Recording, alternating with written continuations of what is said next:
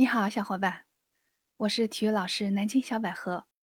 今天有一个好消息，我要赶快跟你分享一下，就是北京时间七月十六号，二零二二年尤金世界田径锦标赛展开了首个比赛日的争夺。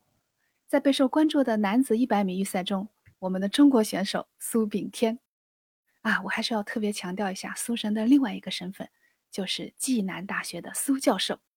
他迎来了自己的赛季首秀。男子一百米预赛一共分为七个小组，一共有五十七名选手参加。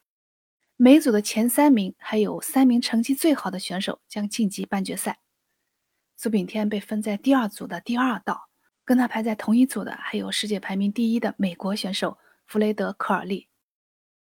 苏炳添的起跑阶段还是不错的，然后在途中跑呢，逐渐被拉开了差距。在后半程明显跟不上遥遥领先的科尔利，第五个跑过了终点线，成绩是十秒一五。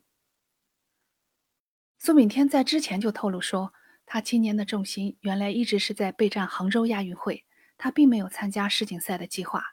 但是亚运会推迟以后呢，他就只能改变计划出战世锦赛。因为计划的改变，导致他的出国遇到很多问题，所以今年没有参加过一场比赛。据了解呢，苏炳添是六月底出国的，然后十二号才从美国佛罗里达的杰克逊维尔飞到了尤金，十三号下午进行了短暂的训练。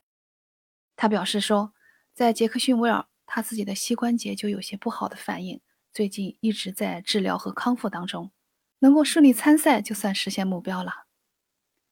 虽然苏炳添只获得了小组第五名，不过根据赛制呢，每个小组的前三名之外。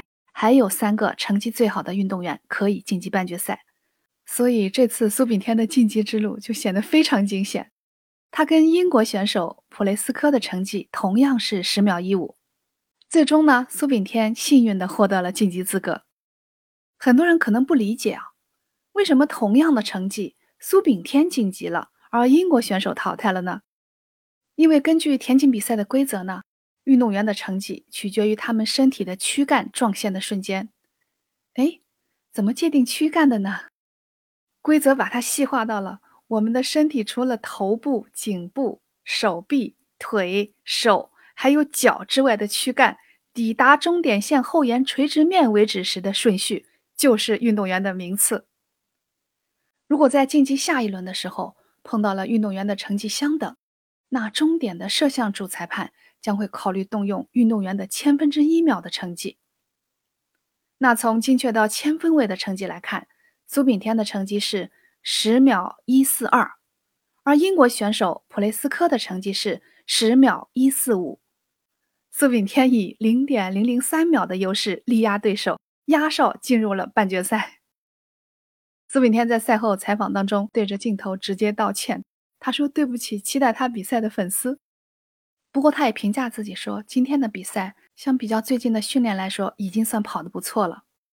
那么，他会争取在半决赛的时候将成绩再提一提。半决赛将会在北京时间七月十七号的上午九点进行。我们相信苏神一定会拿出更好的参赛状态。我也祝福苏教授放下压力，享受比赛。那小百合今天的分享就到这了，我们一起期待明天上午的半决赛。